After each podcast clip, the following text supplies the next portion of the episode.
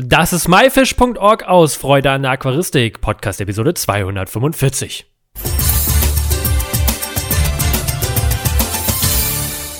Hey zusammen, mein Name ist Lukas Müller und danke, dass du dir Zeit nimmst, mir und meinem Gast zuzuhören. In der heutigen Episode geht es um Aufsitzpflanzen im Aquarium. Und dafür habe ich den Adrian am Telefon. Hallo Adrian. Hi, grüß dich, Lukas. Hi. Sag mal, stell dich doch mal einmal bitte kurz vor. Wer bist du und was machst du eigentlich so? Ja, ich bin Adrian, ich bin äh, 26, beziehungsweise ich werde jetzt 26 Jahre alt, ähm, wohne derzeit in Hannover und äh, bin von Beruf, bin ich Landschaftsarchitekt. Das hört sich schon mal sehr interessant an. Wie bist du denn eigentlich so zur Aquaristik bekommen und wie viele Aquarien betreibst du heute noch selber? Also ich bin zur Aquaristik gekommen, boah, da war ich neun oder zehn Jahre muss, muss das gewesen sein. Ähm, da gab es in der Schule die Aquaristik AG und äh, da habe ich äh, mitgemacht und äh, hatte natürlich noch selber kein Aquarium, habe das Aquarium in der Schule so ein bisschen mitgepflegt und äh, dadurch ist das dann entstanden. Dann kam das erste äh, 54 Liter Aquarium und äh, naja, so wie das bei, bei vielen Aquarianern ist, ähm, sind dann auch mit der Zeit immer mehr Aquarien ins Haus gekommen und ich glaube damals zur Hochphase hatte ich dann sechs Aquarien, ähm, eins davon als Gesellschaftsbecken und äh, die restlichen Aquarien waren dann Zuchtbecken für ähm, ja ganz klassische äh, Zuchten wie Kardinalfische, Antennenwälse, sowas. Und ähm, ja, heute habe ich nur noch drei Becken, einfach auch, weil ich nicht mehr so viel Zeit habe, mich um die äh, um die Aquarien dann zu kümmern und deswegen reduziere ich das oder habe das reduziert auf drei Becken und das passt auch soweit ganz gut. Aquaristik AG, oh, das wäre ja wirklich mal ein Traum in meiner Schulzeit gewesen. Da hast du ja wirklich richtig Glück gehabt. Wie sah so eine Aquaristik AG denn damals bei dir aus? Also wir hatten äh, zwei Aquarien in der Schule, relativ groß sogar.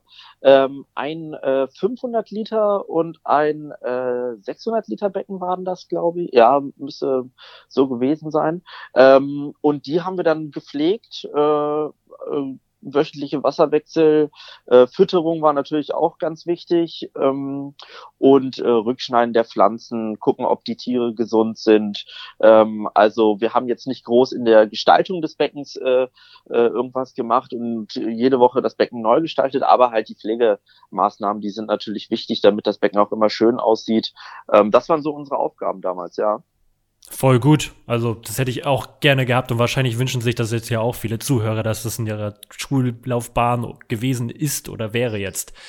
Was hältst du denn aktuell in deinen Scape-Aquarien an Tieren oder sind das einfache reine Pflanzenaquarien?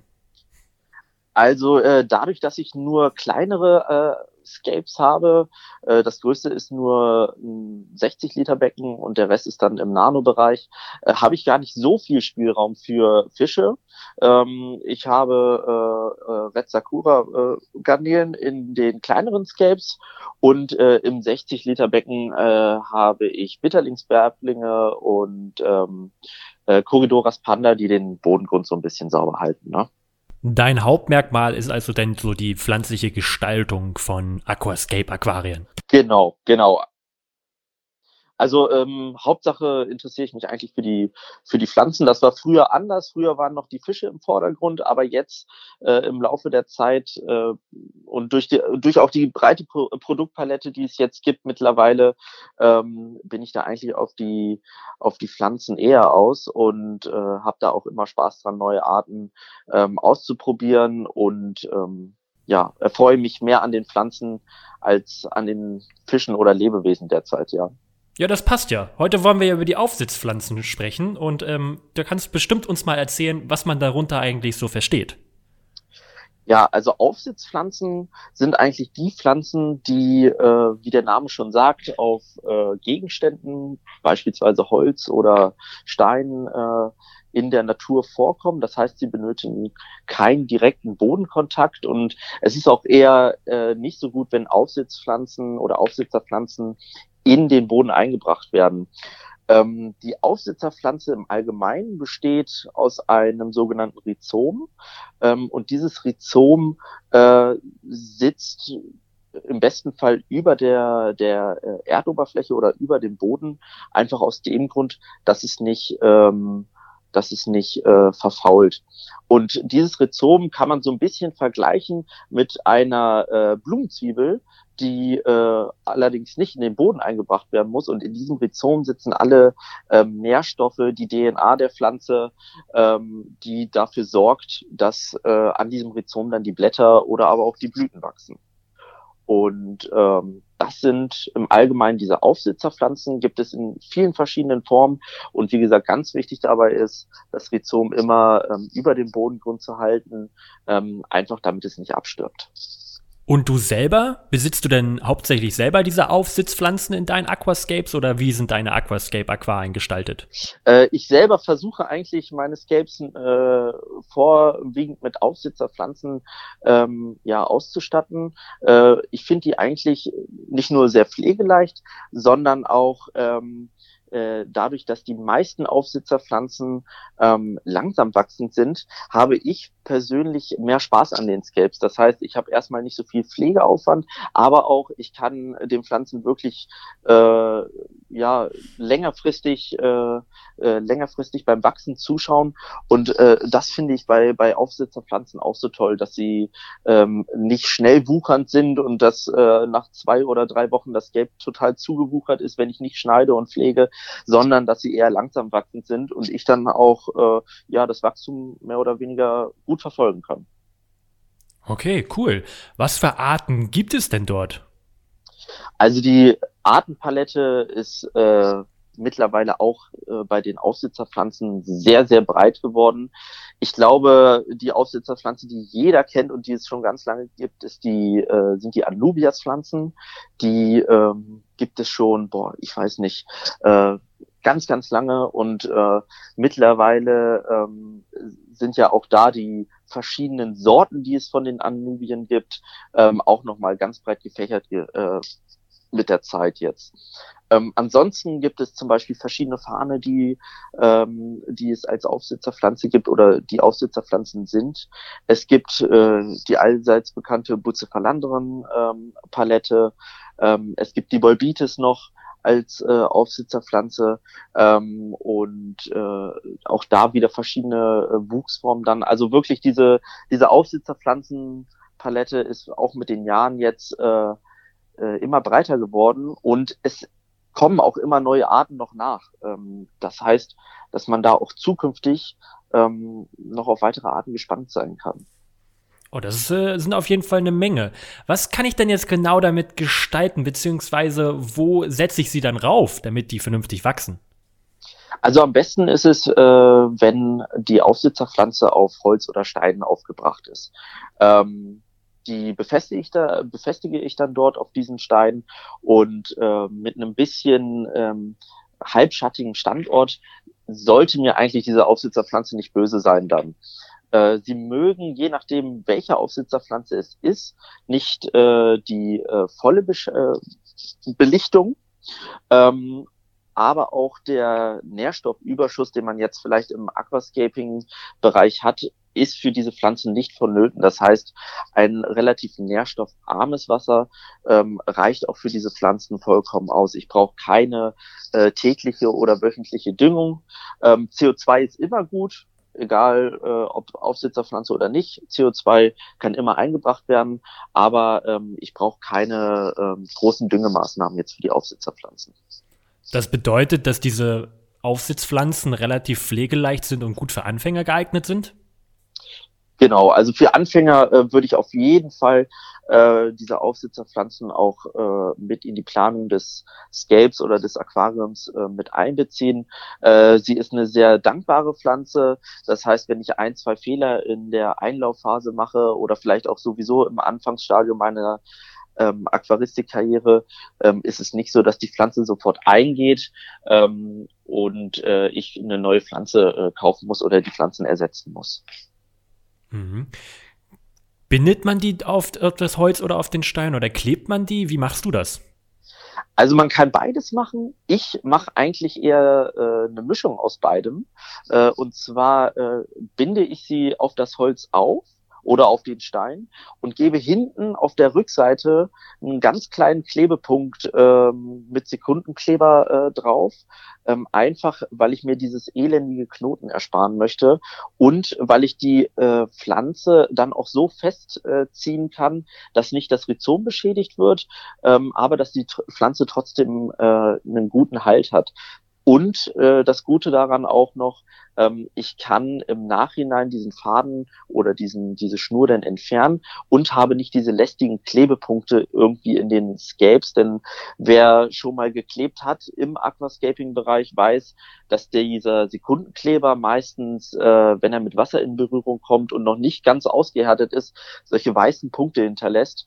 Und äh, dadurch, dass ich nur auf die Rückseite des Holzes oder des Scheins einen kleinen Klebepunkt gebe, komme ich dann um diese weißen Punkte drumherum. Oh, das ist auf jeden Fall ein sehr, sehr guter Tipp. Welche Aufsitzpflanzen findest du persönlich denn am besten und warum? Also am besten äh, gefällt mir, glaube ich, wie vielen äh, in der heutigen Zeit auch diese Bucephalandra-Palette.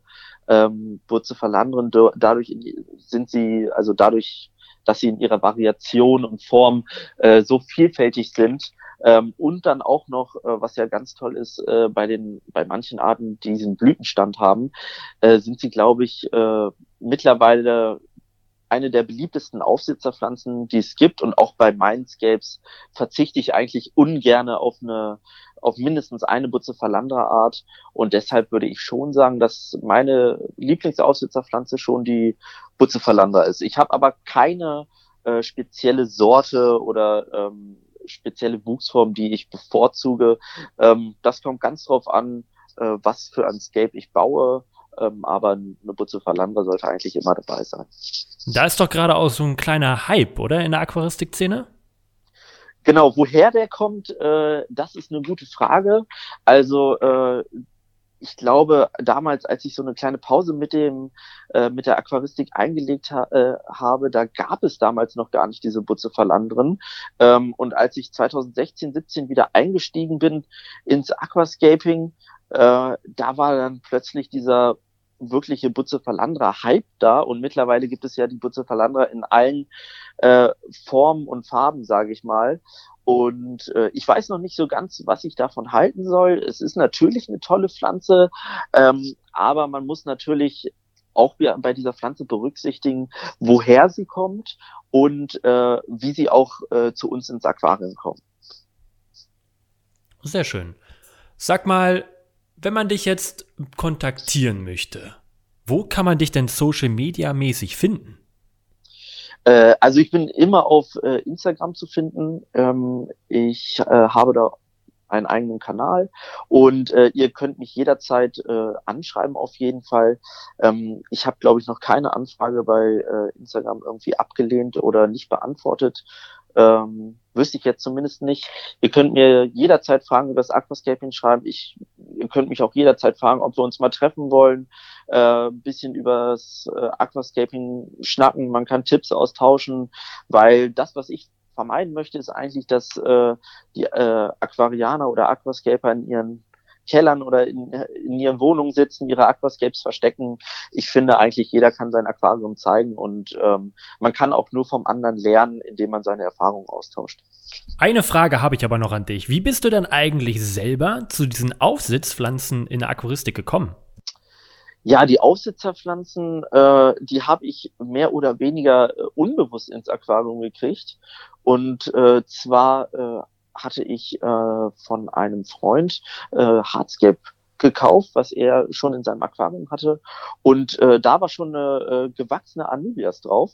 Und ich habe das am Anfang gar nicht gesehen und ich glaube, er hat es auch gar nicht gesehen. Und als ich dann äh, mein Aquarium gebaut habe, beziehungsweise ähm, ja das Layout äh, hingelegt habe, äh, ist mir dann aufgefallen, dass da eine Pflanze dran ist.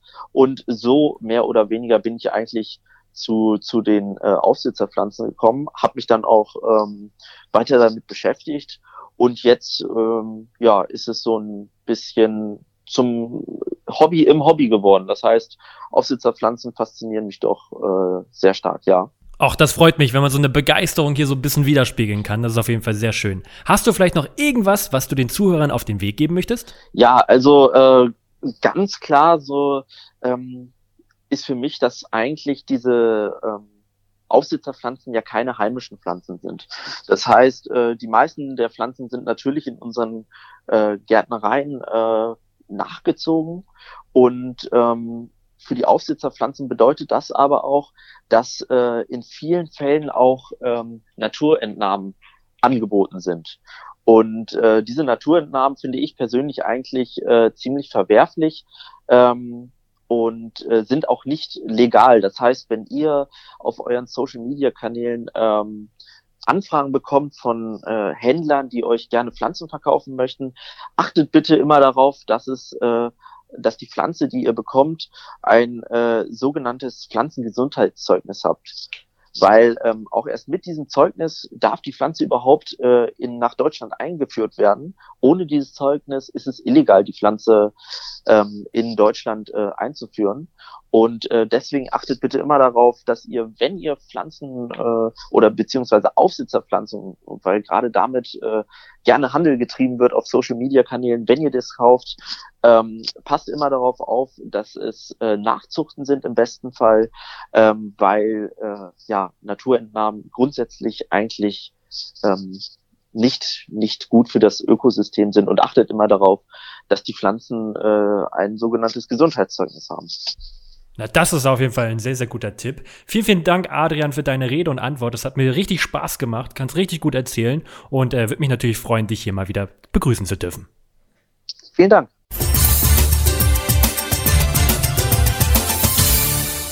Das war myfish.org aus Freude an der Aquaristik. Danke, dass du dir heute Zeit genommen hast, dir diesen anzuhören. Ich hoffe, du konntest einige Infos aus dieser Episode mitnehmen. Alle weiteren Infos und Links findest du wie immer unter www.my-fish.org slash Episode 245. Wir hören uns nächsten Freitag wieder. Tschüss, bleibt alle gesund, euer Lukas.